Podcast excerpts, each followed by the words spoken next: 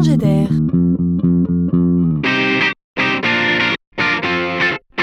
C'est la chronique de Laurent Collen. À l'heure où toute la connaissance est à portée de clic, à l'heure où les métiers d'aujourd'hui sous nos yeux disparaissent un à un, et où les métiers de demain ne sont pas encore tous connus. À l'heure où chaque chose qu'on apprend n'a que 5 ans d'espérance de vie tellement le monde s'accélère. À l'heure de la montée de l'intelligence artificielle qui va penser pour nous dans bien des situations. À l'heure où les entreprises aspirent à intégrer des gens immédiatement opérationnels sans prendre le temps de les former eux-mêmes, on peut s'interroger sur le contenu de l'enseignement post-bac. La mission des écoles est bien de préparer les jeunes à affronter ce monde inconnu.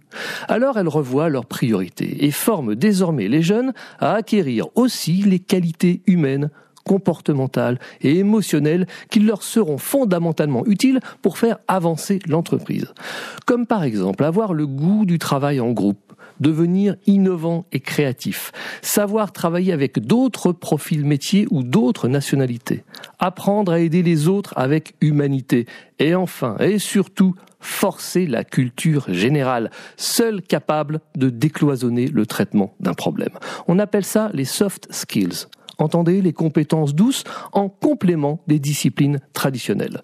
L'enjeu est bien ici de produire et de reproduire non pas seulement des êtres diplômés, mais des êtres apprenants.